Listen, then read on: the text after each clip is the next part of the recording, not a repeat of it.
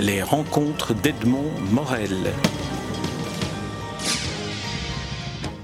Daniel Maximin, je suis très heureux de vous rencontrer à l'occasion de la publication de votre dernier livre en date, Aimé Césaire, frère Volcan. C'est paru au Seuil, c'est paru en 2013. 2013, c'est l'année du centenaire de la naissance d'Aimé Césaire.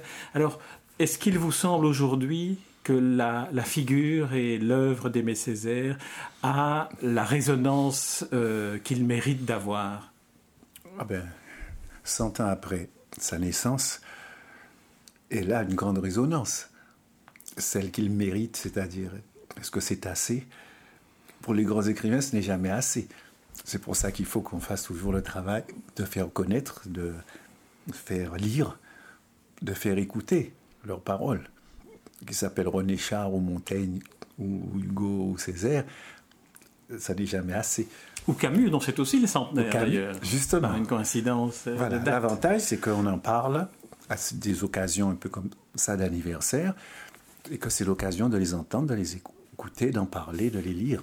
Une des manières de parler d'un écrivain, c'est de lui consacrer un livre. C'est ce que vous avez fait avec ce, ce, récit. Euh, enfin, je ne sais pas très bien comment on peut l'intituler, un récit. ce livre. C'est une histoire. Je raconte l'histoire de nos 40 ans environ de dialogue depuis que j'étais le jeune étudiant lycéen et puis ensuite étudiant à la Sorbonne.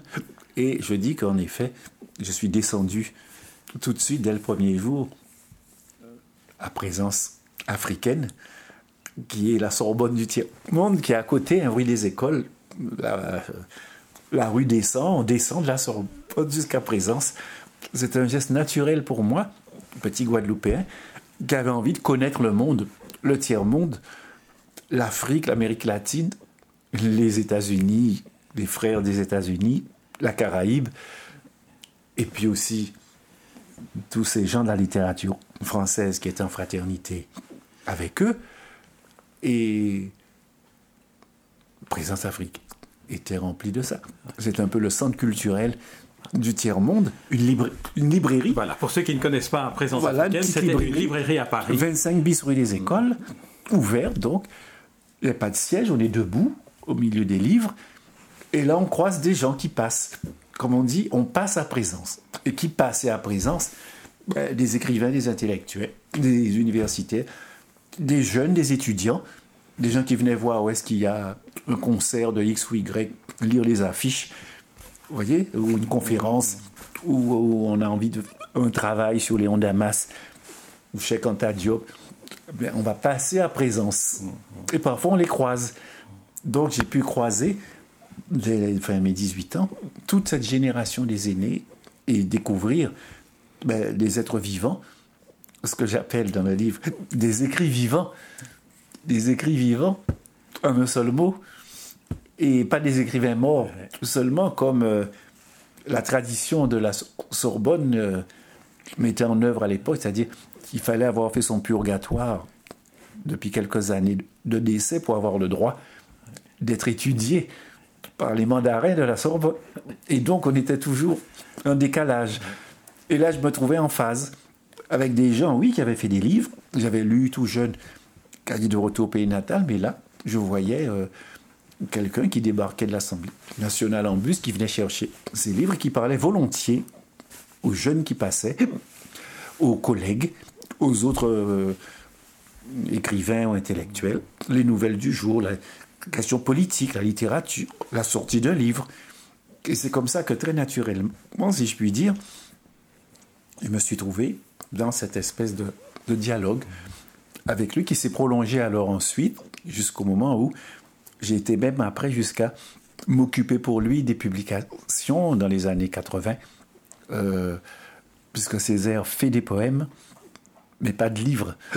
Et puis il fait un poème sur le papier en tête du de brouillon Assemblée nationale, sans date ni rien, ni lieu, puis il pose ça dans un coin. Césaire, me disait-il, est un péléen. La montagne pelée, le poème, c'est une explosion. Alors il y a des siècles et des temps de montagne, et puis un jour, euh, l'explosion sur la page. Mais cette explosion, comme toute explosion, n'est pas forcément maîtrisée, maîtrisable, donc on met pas Elle arrive quand elle peut. Vous voyez? Et donc, il n'y a pas une date, un moment, un rangement, numéro 1, numéro 2, numéro 3. On dépose le poème euh, quelque part dans la maison.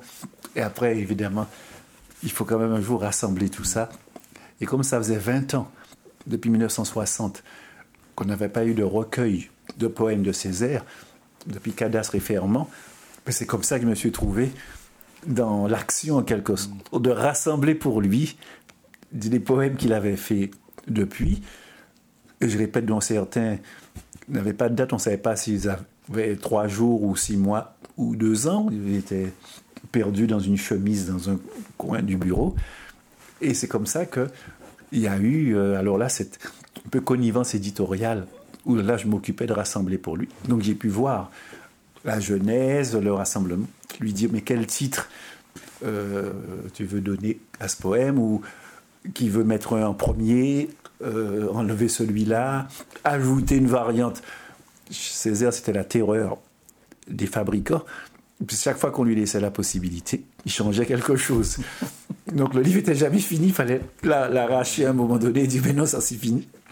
Voilà. Et donc, ça permettait évidemment de voir in vivo la genèse du, de l'ouvrage et la genèse de moi laminaire, le choix du titre.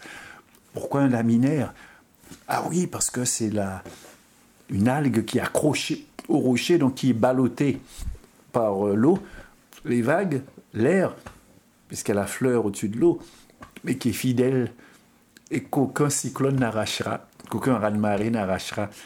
Je dis, ben, ça c'est moi avec mon île natale. Voilà, et alors que le titre prévu c'était Gradient autre. Donc voilà, c'est.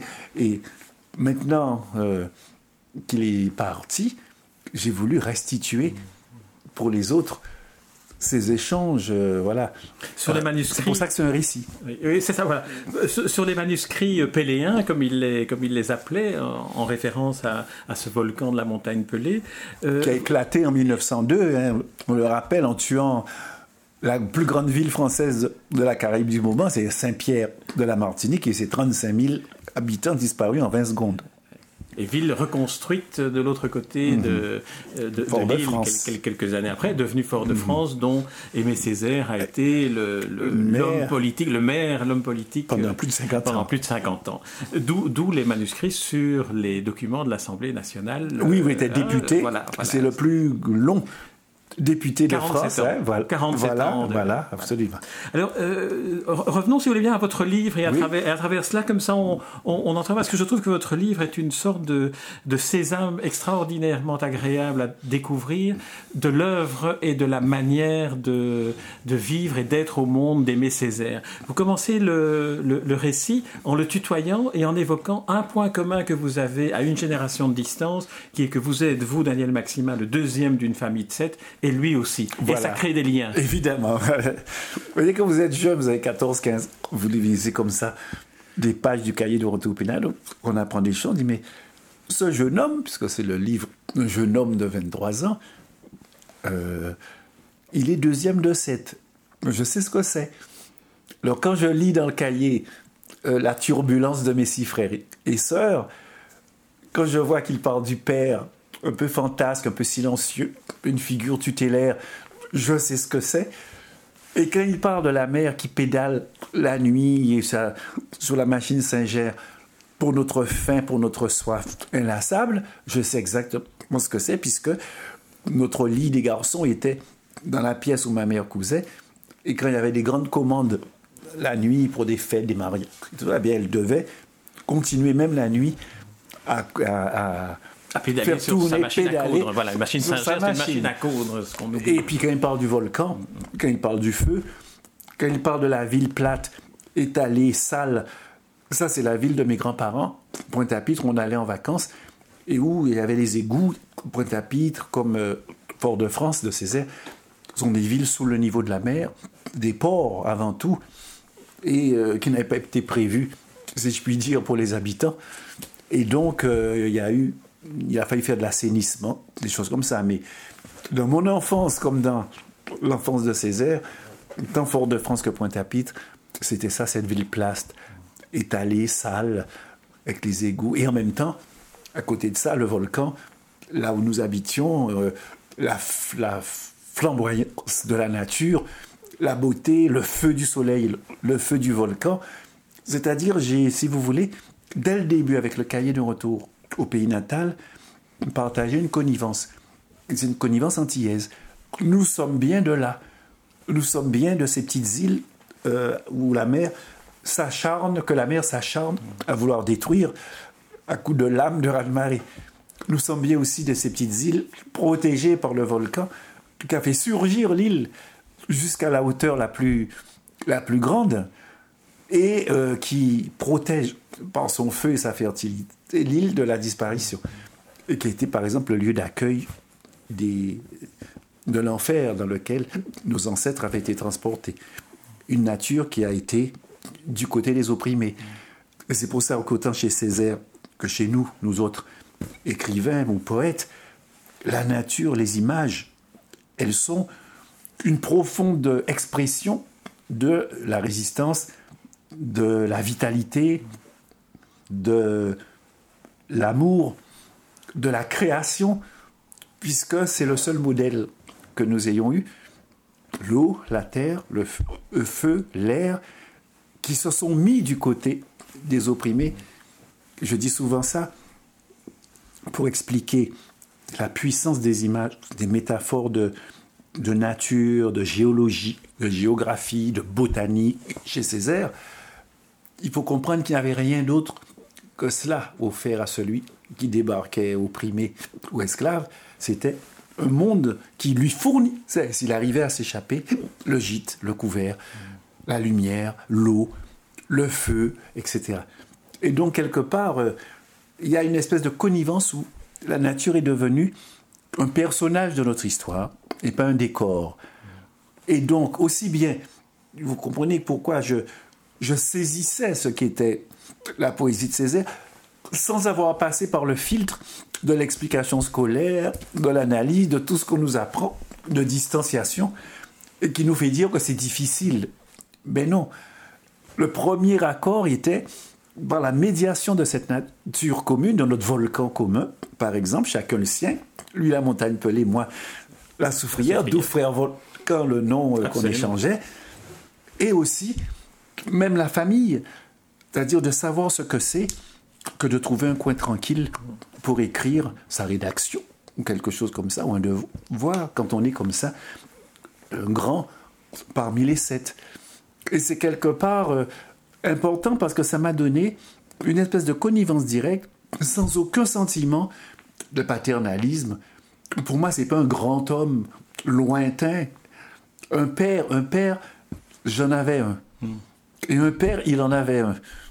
Et des enfants, il en avait. Donc je ne peux pas être son fils, et je ne le souhaitais pas. Pourquoi il aurait un sixième, euh, un septième enfant?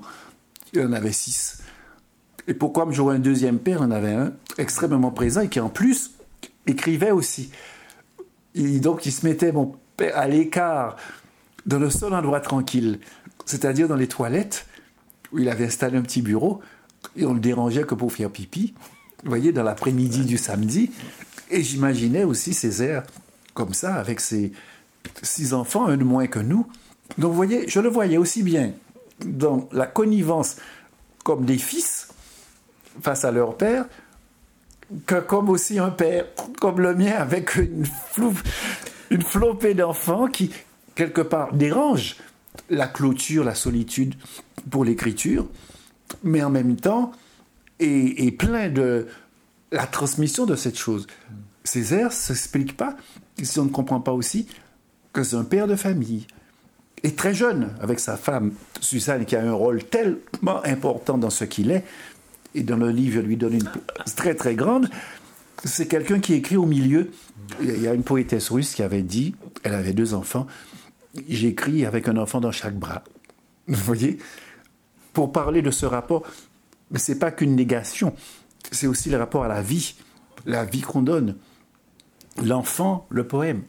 En concurrence, mais aussi quelque part en connivence. C'est vrai qu'on pourrait profiter de, de ce moment de, de, cet entretien pour évoquer la figure de, de Suzanne Césaire, ah. puisque vous avez aussi été l'éditeur avec l'accord d'Aimé Césaire, euh, puisque Suzanne est décédée ah, oui, avant lui, il y a très longtemps, mm -hmm. pour qu'il pour qu'il republie, pour republier un des textes qu'elle avait publié dans la revue Tropique, qui sont voilà. des textes euh, magnifiques. magnifiques. Dites-nous un peu, ah ben, Suzanne. Une de mes plus grandes fiertés, c'est avoir fait redécouvrir Suzanne Césaire, puisque une de mes dernières conversations avec Aimé c'était mais il faut qu'on publie, tu me donnes l'autorisation, puisque pour les droits et tout ça, je veux qu'on publie les écrits. C'est trop bien, c'est trop important pour nous tous. Et ils avaient eu 20 ans de connivence extrême. Les 20 ans peut-être les plus importants de la vie de Césaire et d'elle. C'était les débuts, le cahier, elle a aidé à la gestation du cahier, c'est-à-dire que Césaire sorte du grand trou noir dont il parle un moment, c'est-à-dire la tentation d'arrêter, de plus écrire, de déchirer tout comme il le faisait, et même de la mort possible, ou du suicide ou de la maladie. C'était quand même la découverte par Césaire de lui-même, comme un enfant de quatre continents, a été douloureuse. Et Senghor en parle. Et Suzanne a joué un rôle majeur. Suzanne, dont, sont... dont, vous dites d'ailleurs, euh, je vous interromps, oui. dont, dont, vous dites d'ailleurs que jusqu'au dernier texte qu'il a écrit, oui. vous décelez ah, oui, la, oui, présence la présence de, de Suzanne, Suzanne, bien sûr. Rocher de la femme endormie, oui, oui, les siens, les signaux, je suis un des seuls à m'en rendre compte encore, dit-il dans un poème, et c'est évident que quelque part, il y a une omniprésence de Suzanne. Je dis 20 ans parce que ils se sont mariés très jeunes, ils ont eu des enfants, mais pratiquement les six enfants, un tous les deux ans. Vous voyez, très jeunes, pendant ces années de, jeunesse et de gestation d'œuvres majeures. Et euh, ils se sont séparés ensuite. Elle est partie. Elle, n'a pas, elle, avait une espèce, j'ai envie de dire, d'intransigeance comme ça, ne supportant pas euh, la déliquescence du couple ou des choses de ce genre. Elle est partie. Et en plus, elle est morte très jeune, ce qui a été la vraie, la vraie douleur pour Césaire et pour les enfants. Et donc, elle a disparu, en quelque sorte, totalement. À la fois parce qu'elle était partie et parce qu'elle était partie de la vie aussi. Et on non, ne connaissait d'elle que sept articles écrits de leur petite revue qu'ils ont fait ensemble en, entre 1941 et 1945, c'est-à-dire pendant la guerre aux Antilles. Et il faut rappeler que les Antilles étaient en quelque sorte occupées par les forces fascistes du maréchal Pétain. Les gouverneurs étaient des envoyés de Pétain, donc des fascistes, donc pro-allemands, au milieu de cette Amérique alliée avec les Anglais dans les îles voisines d'à côté, et qu'il y a eu un fort mouvement de résistance aux Antilles. Hein, c'est très très important. Il y avait toute la marine française réfugiée lors de la Banque de France, hein, à Fort-de-France, et donc il y avait une armée d'occupation en fait et qui avait rien d'autre à faire de l'oppression des gens des Antilles, puisqu'elle était en quelque sorte consignée par les Américains et les Anglais avec interdiction de retourner en France se battre aux côtés d'Hitler, bien sûr. Donc euh, voilà, il y avait un blocus. C'est très important parce que pour Césaire et sa femme et leurs amis, leur petit groupe de profs qui a été cette génération très très très importante, c'est un réancrage profond dans le pays, clos, fermé, contesté. Et là, il fallait dire, nous sommes de ceux qui disent non à l'ombre, le monde a besoin de nous aussi. Ce sont les premières phrases de la petite revue qu'ils ont faites. Contre Hitler, nous avons nous aussi quelque chose à faire, même si nous sommes, comme il disait, des plus petits cantons de l'univers. Et là, les deux ont écrit, par exemple, Suzanne a écrit sur l'Afrique oui, c'est bien d'écrire sur la. Mais non, c'est la première fois qu'aux Antilles, on avait un article expliquant les civilisations africaines d'avant la colonisation. Elle a écrit sur le surréalisme. Le surréalisme, on ne connaissait pas aux Antilles. Vous voyez alors qu'André Breton a joué un rôle important dans la carrière d'Aimé Césaire, Mais oui, et dans l'émergence en tant qu'écrivain, en tant que poète d'Aimé Césaire. Oui, puisque justement, pendant cette période-là, un jour, on voit un bateau qui arrive en 41, bourré de résistants, de gens qui quittaient Marseille et euh, l'oppression fasciste, des Juifs, des Espagnols républicains, euh, des Allemands, Anna Segers, euh, Claude Lévi-Strauss, juif, Vifredo Lam, le peintre cubain, ami d'André Breton, André Masson, enfin, tous les gens que les comités d'entraide de, des États-Unis amenaient à New York. Sauf que le bateau, capitaine Paul Lemerle, lui, il allait en Martinique. Et on leur a fait prendre à Marseille le premier bateau, parce que les dangers. on dit, allez déjà là-bas. Ensuite, vous trouverez un bateau pour New York. Été un événement majeur. Parce que ça a été un événement majeur. Parce que André Breton, maçon, c'est surréaliste, qui cherchait un engagement, qui cherchait une modernité esthétique. Il la trouve chez Césaire. Breton raconte qu'il a été des plus grands chocs de sa vie. Il dit Je découvre dans une petite revue quelque chose qui est le plus grand monument lyrique de ce temps, Cahier de retour au pays natal, qui n'était même pas publié. Et qui s'appelle Cahier pour un retour. Ah, au début, c'était Cahier pour un retour, mais il a mis Cahier 2, qui était paru dans une petite revue à Paris d'étudiants, 39. Après Césaire et sa femme et les enfants, ils partent en Martinique. Et il y avait quelques tirés à part qu'il avait emportés. Donc c'est pour dire à quel point il n'y avait aucune chance qu'il puisse avoir cette rencontre. Mais la fuite vers New York, l'arrêt du bateau trois semaines à Fort-de-France et la découverte par Breton dans une mercerie où il achetait un ruban pour sa petite fille de 5 ans. Et puis il voit sur le comptoir Tropique, une revue qui était parue trois semaines avant. Vous voyez, donc euh, il y a quand même là des hasards objectifs, comme diraient les surréalistes. Et ça a été évidemment une rencontre très forte. C'est pas au sens où il a influencé Césaire, c'est au sens où il a reconnu Césaire. Voilà. Et où Césaire l'a reconnu. Par exemple, il a compris tout de suite que le surréalisme de Césaire n'en était pas un, c'était un réalisme. C'était les images de la nature antillaise. Et quand Césaire l'a amené faire une promenade dans une forêt, forêt d'Absalon, Breton a écrit un dialogue avec André Masson dans un livre qu'il a fait après, Martinique, charmeuse de serpent, où il dit Mais cette nature, elle est plus surréaliste que nous. Mais c'est ça que nous voyons dans nos rêves. Mais c'est ça qu'on essaie d'imaginer pour trouver, euh, hein, au fond de l'inconnu, pour trouver du nouveau, comme disait Rimbaud. Là, non. Le nouveau, il est là, il est tous les jours. Il suffit d'ouvrir les yeux pour découvrir cette dimension surréelle de vitalité, de non-rationalité, de jeu de couleurs. Euh, euh, voyez, un petit rouge d'une fleur au milieu d'une verdure. Et c'est ça que le poème surréaliste essayait de libérer dans la tête du poète par rapport à, aux traditions, aux choses comme ça. C'est-à-dire la liberté esthétique, mais aussi l'engagement. Et Dieu sait si le surréaliste qui avait voulu au début être avec le peuple ont été considérés comme loin de là, parce que leur esthétique et tout ça était un peu, dit-on, bourgeoise ou lointaine, ou inexplicable, en tout cas, difficile. Et là, il dit, voilà un poème qui résout le problème. C'est à la fois, bien entendu, engagé, c'est universel, c'est d'une langue, d'une esthétique totalement moderne, et il dit, ben voilà, je découvre ça.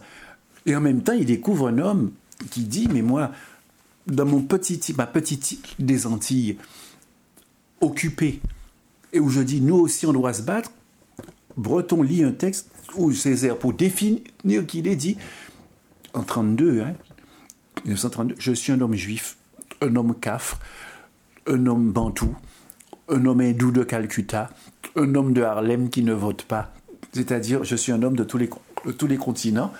Et quand il dit à côté, ma bouche sera la bouche des malheurs qui n'ont point de bouche, c'est pas les malheurs des Noirs, c'est pas seulement les malheurs des Martiniquais, c'est les malheurs du monde. Et il parle déjà un homme pogrom dans le cahier de retour.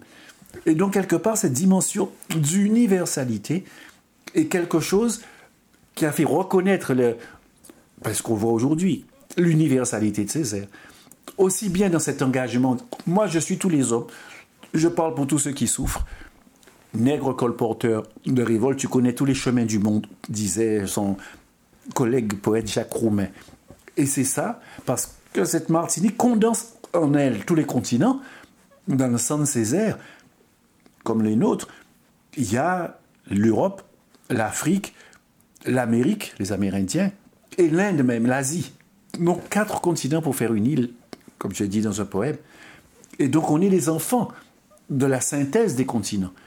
Césaire disait, euh, je, suis, nous, sommes des débris de synthèse, des débris d'Europe, des débris d'Afrique, puisqu'on n'a rien pu amener, on nous a fait tout perdre, oublier. Des débris de, l'Inde pour ceux qui sont arrivés parfois à main nue.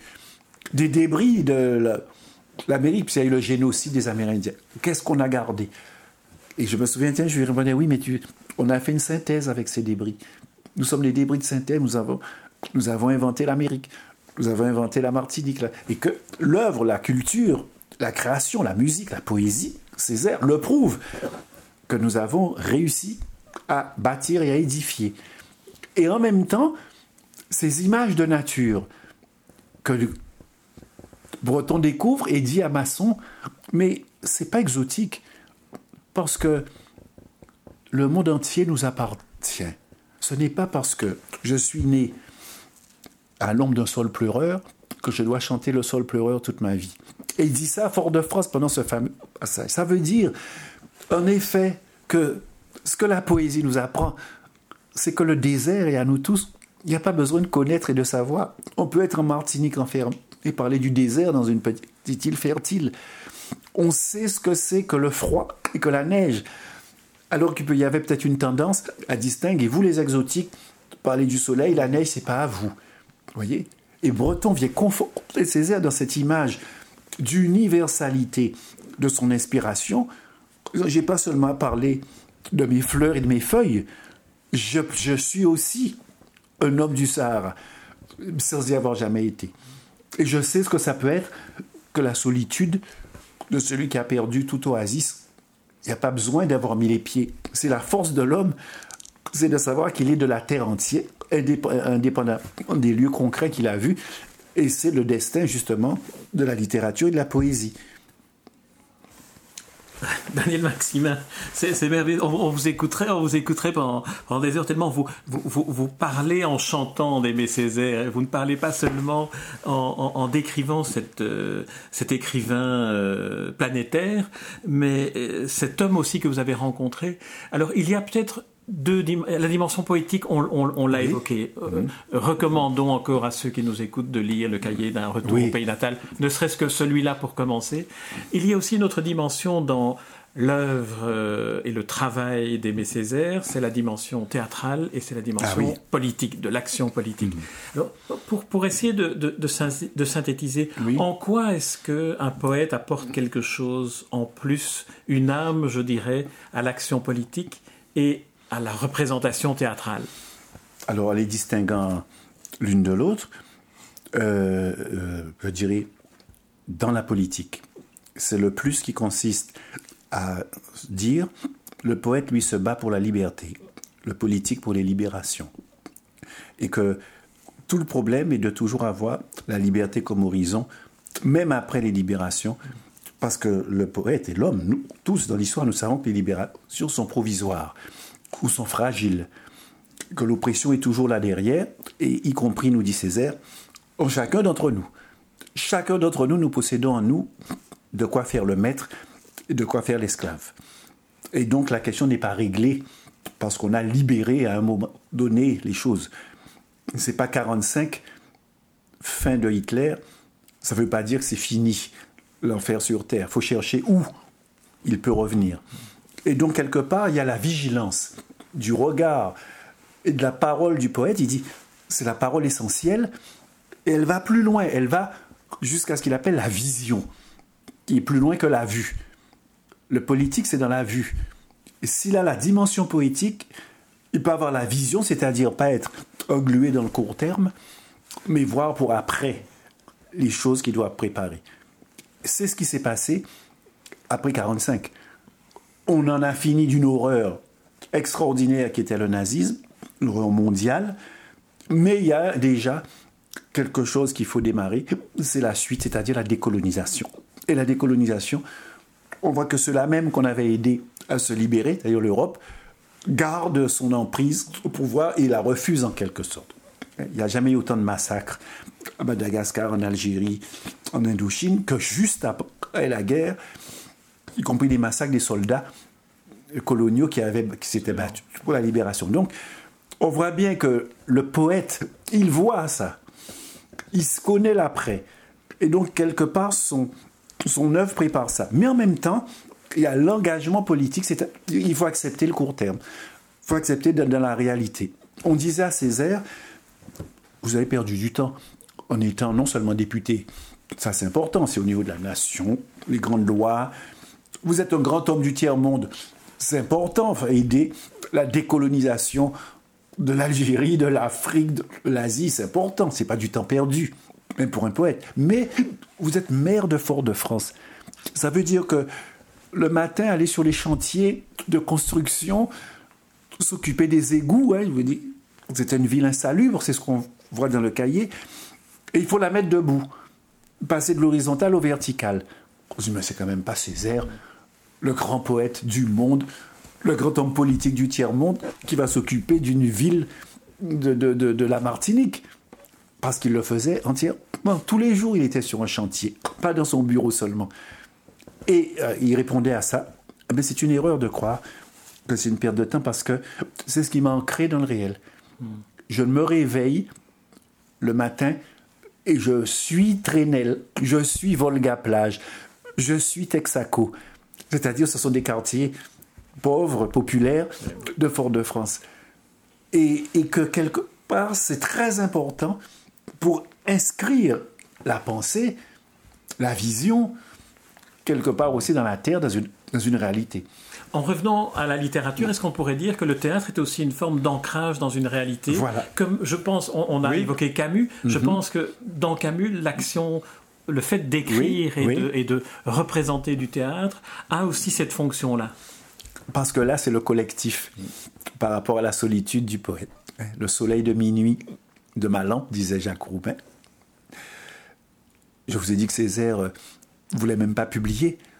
Il écrit un poème comme ça, puis il met ça dans un coin. C'est lui, il n'y avait plus Suzanne, il n'y avait plus l'amour, il y a une vraie solitude il y a les préoccupations politiques qui prennent 90% du temps à l'Assemblée ou à la mairie, qu'on lui laisse son monde à lui. Et donc comment synthétiser les deux? C'est là que le théâtre est arrivé, à peu près après la mort de Suzanne, pas seulement, mais en tout cas où il s'est jeté dans quelque chose de collectif. Parce que la différence du poème, c'est que c'est une parole commune. Il y a les rôles les acteurs, et Dieu sait s'il y en a beaucoup dans le théâtre de Césaire, et les chiens se taisaient, une espèce de, drame euh, un peu euh, comme dans la Grèce antique, avec les héros symboliques, le rebelle, la, la mère, l'amante, le maître, vous voyez, ils ne sont pas nommés. Et donc une espèce d'histoire presque théorique sur l'oppression. Ensuite, tout jeune, la tragédie du roi Christophe, qu'il voulait écrire sur Haïti, cette épopée de la Révolution, parallèle à la Révolution française. En même temps, avec l'abolition de l'esclavage, comme conséquence de la Déclaration des droits de l'homme. Et déjà, les dangers que court la liberté après la libération. C'est-à-dire les pères de Haïti se battent entre eux avec violence, au point même de couper le pays en deux. Tu prends le nord, je prends le sud, et c'est le grand drame de beaucoup de libérations, les partitions, les... regardez le Congo, les pays comme ça. Congo, Donc Césaire a aussi une pièce. Et justement, la pièce d'après, une saison au Congo, c'est-à-dire Lumumba qui dit Messieurs, 50 ans de colonisation, vous savez combien de temps j'ai, moi, pour changer les choses? Trois mois, messieurs. Et après, c'est la mort. Il le dit, il l'annonce. Et c'est trois mois, une saison au Congo, dit de la pièce, et puis une saison, un trimestre avant la mort de Lumumba entre le moment où il est Premier ministre et le moment où il est assassiné. Et là, c'est aussi fabriquer un pays, édifier, euh, fabriquer une nation, une société, avec le Congo, avec des dizaines d'ethnies, une partie riche, une partie pauvre, le colonisateur qui dit, oh ben, on n'a qu'à faire l'indépendance du Katanga, on va rester entre nous, euh, le reste qu'il le garde, etc. Et une soif, là encore, de construire, d'édifier. Et enfin, une tempête où là, alors, on repart chez Shakespeare, voyez, Prospero, etc., où une image du colonisateur face au légitime propriétaire des lieux, Caliban, le noir, le sauvage, et qui dit, mais non, nous sommes là. et nous sommes égaux. Voilà. Et, Césaire va chercher la tempête pour en faire une adaptation, comme il dit pour un théâtre nègre, avec cette, euh, le colonisateur et le colonisé en quelque sorte. Et la toute puissance du colonisateur, sa grande confiance en lui-même, pour dire même ce pays neuf, il est à moi. Et l'autre lui dit, mais non, il est à nous. Et quelque part, je suis moi aussi un créateur et non pas simplement une victime de ton oppression. Tout le théâtre de Césaire est donc politique en ce sens-là. Vous voyez Tous les sujets. Et, mais le bonheur, le véritable bonheur qu'il a eu, travailler avec Jean-Marie Serrault, puis ensuite, hélas, euh, ils sont, il est mort, c'est avec Antoine Vitesse. Hélas, il est mort au moment où il mettait symboliquement la tragédie à Christophe au répertoire de la comédie française. Il est mort avant les répétitions. C'est un honneur collectif. Césaire changeait les scènes en fonction de la demande. Vous voyez il, inversait. On a des exemples très concrets. En Allemagne, le, la, et les chiens se taisaient avec son ami Jan Hesjan, qui a une adaptation radiophonique. Il envoyait, il y a une correspondance où ils échangeaient sans arrêt sur les passages ajoutés, enlevés, au point même, pour vous dire jusqu'où ça, où Jeanne a ajouté de sa main certaines scènes. Est-ce que vous m'autorisez à... Parce que j'ai besoin de ça pour le perso. Ah, Jeanne ajoute sa propre euh, scène euh, avec un personnage. Et César lui dit, mais d'accord, allez-y. Ça veut dire que là, c'est le collectif. Et donc, c'est important, c'est pas seulement pour pas être seul dans la chambre avec le poème, c'est aussi pour donner la parole au peuple le peuple est extrêmement présent, le cœur dans les pièces, le peuple dans la saison au Congo, et pas seulement le héros. Donc l'histoire et la politique, c'est pas une affaire d'affrontement entre les chefs, c'est une affaire où le peuple est le vrai juge, spectateur, et donne sa parole. Et donc, euh, c'est une manière d'avoir une parole plurielle, de manifester des contradictions, Mobutu vient proposer à Lomo de faire un coup d'État en sa faveur. Il dit, mais face aux mercenaires, moi j'ai l'armée, je viens avec toi. Euh, on laisse tomber un peu la démocratie, et puis on fait un coup d'État, tu seras plus fort. Et l'autre lui dit, non, non mon, mon frère, non, si on fait ça, c'est foutu pour l'Afrique. Ça veut dire qu'on ne pourra jamais faire une démocratie. Et quand sa femme vient lui proposer, une fois qu'il a été libéré, de partir au Kazaï, c'est-à-dire à, l'endroit de son ethnie où il pourrait être tranquille, et pourquoi pas faire une partition et faire le Kazaï comme les colonisateurs ont fait le Katanga? Il dit non. Non, je ne pars pas parce que c'est le Congo qu'il nous faut faire. Et si moi je fais ma part de mon côté, j'aurais échoué. Je préfère mourir pour le Congo que rester vivant dans une partition du Congo. Donc, quelque part, le héros est là et le peuple, le peuple congolais, c'est pour lui et par lui qu'il existe. C'est ça l'amour du théâtre chez d'avoir la parole plurielle et pas la parole solitaire du poète. Parole libre du poète, il met comme il veut, les métaphores qu'il veut. Ça peut être obscur. Et brusquement dans le théâtre, il y a autre chose, mais il y a quand même aussi la poésie. C'est pas le prosaïsme face au poétique.